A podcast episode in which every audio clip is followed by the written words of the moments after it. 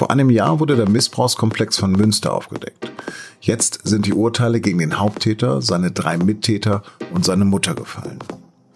Über die Grenzen der Prävention und welche Lehren man aus diesen Verbrechen ziehen kann, darüber habe ich mit Jana Stegemann gesprochen, unserer Korrespondentin für Nordrhein-Westfalen. Sie hören auf den Punkt, den Nachrichtenpodcast der Süddeutschen Zeitung. Am Mikrofon ist Lars Langenau. Schön, dass Sie dabei sind.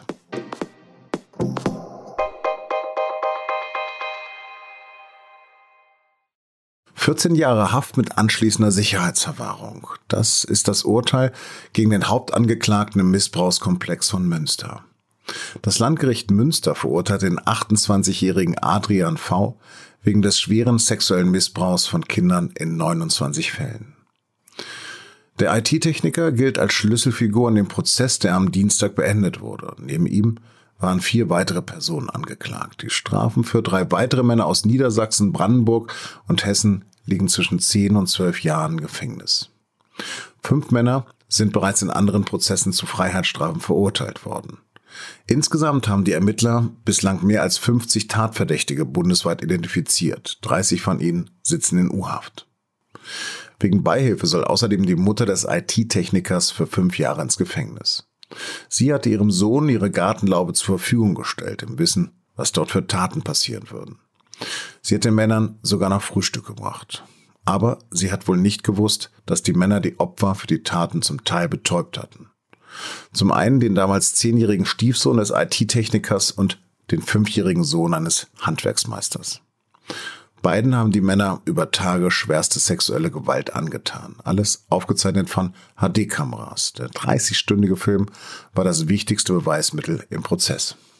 Der Film übersteige alles, was der Kammer bislang vorgelegt worden sei, hat der Vorsitzende Richter gesagt. Er spricht von absolut verstörenden Taten, die jedoch gewohnheitsmäßig und mitleidslos erfolgt seien.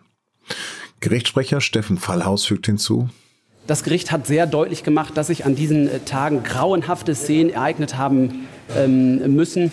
Ähm, selbst für solch erfahrene Berufsrichter, die wiederholt und immer wieder mit solchen äh, Fällen beschäftigt sind, wurden die Grenzen des ja, Vorstellbaren bei weitem äh, überschritten. Die Angeklagten haben den Prozess über weitgehend geschwiegen. Nur zwei Männer haben einen Teil der Taten eingeräumt. Auch auf die Urteile haben sie, Prozessbeobachtern zufolge, weitestgehend regungslos reagiert. Und Nordrhein-Westfalens Innenminister Herbert Reul kommt beim WDR 5 Morgenecho zu einer äußerst ernüchternden Einschätzung. Ich befürchte, irgendwann gibt es ja wieder einen neuen Tatkomplex. Wir haben insgesamt jetzt vier Petabyte an Daten, die wir da äh, praktisch aussortieren. Äh, wenn man sich das mal vorstellt, das ist so ein Turm von CDs 8000 Meter hoch. Und darüber habe ich mit meiner Kollegin Jana Stegemann gesprochen. Sie hat viele der Fälle von Münster über Lüchte bis Bergisch Gladbach journalistisch begleitet. Jana, findest du das Urteil gegen den Hauptangeklagten für gerechtfertigt? Absolut. Also ich finde, das ist ehrlich gesagt das Mindeste, weil wenn man sich überlegt, er hat 14 Jahre äh, Gefängnis äh, bekommen mit anschließender Sicherungsverwahrung. Das heißt, er kommt vielleicht auch wieder raus, weil die Sicherungsverwahrung muss ja auch überprüft werden. Der Adrian V ist heute 28. Ähm, und ich finde, man muss bedenken, dass der Junge, dem er das alles angetan hat, der gehört ja lebenslang bekommen. Es ist das Schlimmste, was man Kindern antun kann und das gehört halt genauso bestraft. Wieso konnten diese Taten so lange unentdeckt bleiben? Äh, die Polizei hat ja schon 2019 eine Hausdurchsuchung bei Adrian V gemacht. Der war ja IT-Systemtechniker, der hat ähm, also hat es wirklich drauf, was auch Verschlüsselungen angeht. Und die Polizei, also seine technischen Geräte konnten ganz lange nicht geknackt werden. Die lagen allerdings bei der Polizei und beim LKA auch nicht als Priorität Nummer eins, weil man ja dachte, es geht nur um, also um Bilder, die er verbreitet. Und man wusste nicht, dass aktiver Missbrauch dahinter steckt. Und dann ist es der ähm, einer Polizistin gelungen, diese Geräte zu entschlüsseln und ab dem Moment, wo dann, wo die gesehen haben, dass da aktiver Missbrauch drauf ist des Kindes, hat die Polizei ja auch sofort reagiert. Ähm, das ist eben ein Problem, ja, der, der Priorisierung. Aber da würde ich der Polizei Münster jetzt keinen Vorwurf machen. Wem man in der ganzen Sache einen Vorwurf machen kann, ist dem Familiengericht in Münster, weil Adrian V. ist 2016 und 2017 schon verurteilt worden wegen Besitz und Verbreitung von Kinderpornografie. Er hat das eingeräumt. Das waren, ich habe auch die Urteile gelesen, die habe ich mir angefordert vom Gericht. Das waren richtig schlimme Fotos und Videos.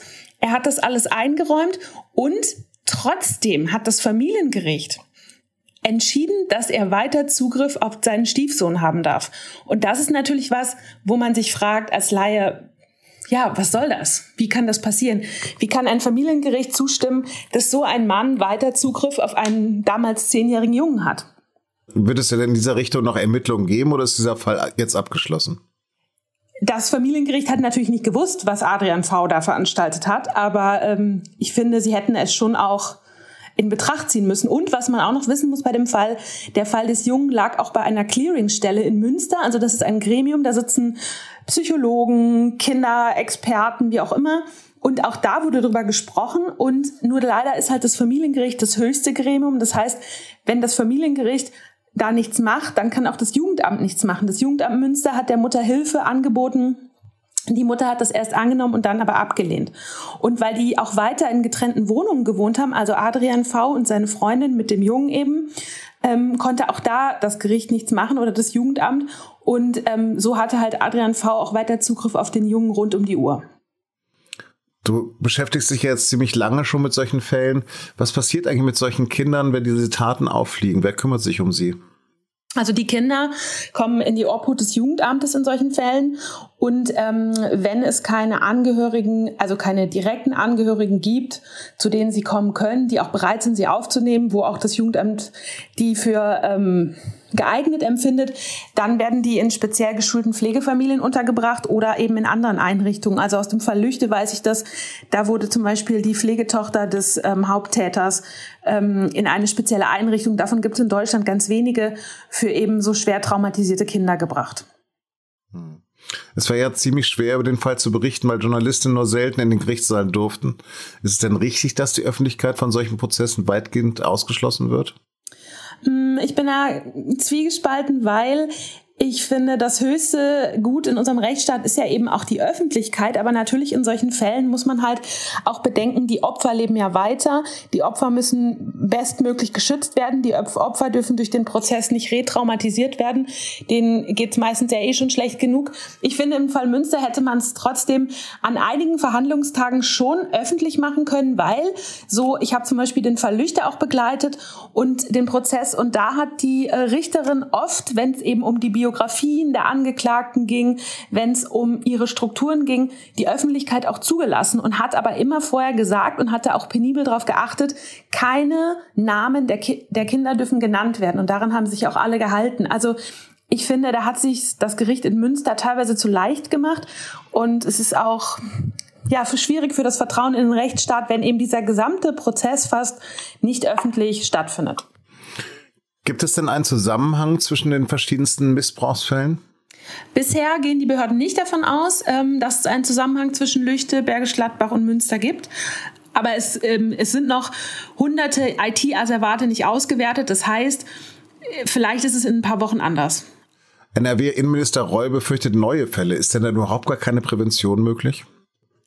Ähm, doch, Prävention ist auf jeden Fall möglich, aber die geht ja nicht von heute auf morgen. Und ähm, Herbert Reul sagt ja auch immer, auch wenn sich das im ersten Moment komisch anhört, er freut sich, wenn neue Fälle auffliegen, weil desto mehr Kinder gerettet werden können, desto besser. Und es geht ja einfach darum, dass jahrelang eben die Behörden auch bei solchen Fällen irgendwie das Ausmaß nicht richtig erkannt haben, vielleicht weggeschaut haben, vielleicht das aber auch alles nicht äh, Priorität, äh, mit Priorität behandelt haben.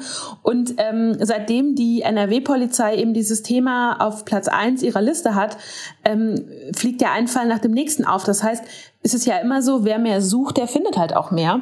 Und genau das passiert gerade in NRW. Was können wir denn aus diesen Vorfällen lernen? Dass wir als Gesellschaft alle viel besser hinschauen müssen, dass wir ernst nehmen müssen, was Kinder sagen, dass wir alle besser aufeinander achten müssen, dass wir uns einmischen müssen, wenn uns etwas verdächtig vorkommt, dass man nicht länger wegschauen darf Und wichtig finde ich halt auch, dass ähm, eben so viele Menschen wie möglich, die mit Kindern zu tun haben, also Lehrer, Erzieher, Familiengerichte und so weiter, sich da regelmäßig fortbilden und eben um diese Täterstrukturen zu, zu durchschauen. Aber ich glaube, was uns positiv stimmen kann, trotz der Schrecklichkeit all dieser Fälle, ist, dass ähm, wenn man mit Opfern spricht, ähm, haben die schon das Gefühl, dass ihnen jetzt geglaubt wird. Und das ist ja was, was auch in der Vergangenheit oft ein Problem war in Deutschland. Und ähm, ich glaube, das haben solche Fälle eben wie Lüchteberge, Gladbach und Münster gezeigt, ähm, dass sowas möglich ist und dass ähm, das Wichtigste ist, dass man den Kindern glaubt und dass man eben genau hinschaut. Jana, ab vielen, vielen Dank. Ja, vielen Dank an dich und bis bald.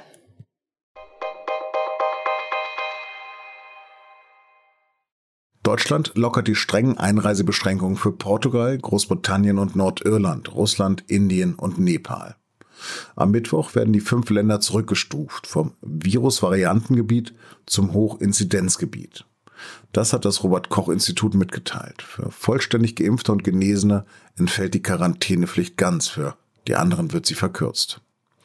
Auch Fußballfans dürfen sich freuen. Zu Beginn der kommenden Bundesliga-Saison dürfen maximal 25.000 Zuschauer die Spiele im Stadion verfolgen. Diesen Beschluss haben die Chefinnen und Chefs der Staats- und Senatskanzleien am Dienstag gefasst. Heinz-Christian Strache hat einen tiefen Fall erlebt. Vom FPÖ-Chef und Vizekanzler Österreichs zur relativen Nullnummer. Und jetzt hat in Wien ein Korruptionsprozess gegen ihn begonnen. Die Staatsanwaltschaft erhebt schwere Vorwürfe gegen den ehemaligen Spitzenpolitiker. Er soll in seiner Amtszeit aus eigennützigen Gründen einen befreundeten Klinikbetreiber zu einer vorteilhaften Gesetzesänderung verholfen haben. Laut Anklage gibt es einen Zusammenhang zwischen einer Parteispende in Höhe von 10.000 Euro an die rechte FPÖ und dem auffälligen Einsatz von Strache für die Klinik.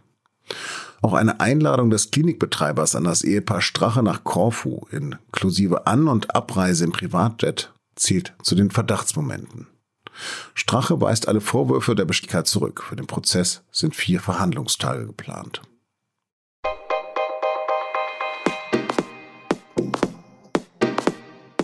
Noch läuft das Münchner Filmfest. Schon starten am heutigen Dienstag die internationalen Filmfestspiele in Cannes.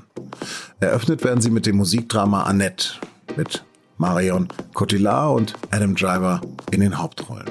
Hier ein kleiner Ausschnitt aus dem Trailer. What I see in her is obvious. What she sees in me. Hmm, it's a little more puzzling. Eine ausführliche Berichterstattung über das wichtigste Filmfest der Welt finden Sie in den kommenden Tagen in Ihrer SZ oder bereits am Tag vorher ab 19 Uhr mit einem Digitalabo. Das war auf dem Punkt. Redaktionsschluss war 15 Uhr. Vielen Dank fürs Zuhören und da ich für mein Französisch gestern durchaus fiese Kommentare von Hörerinnen und einem Kollegen bekommen habe, heute mal eine gängige, nüchterne Verabschiedung aus Uganda. Vilaba.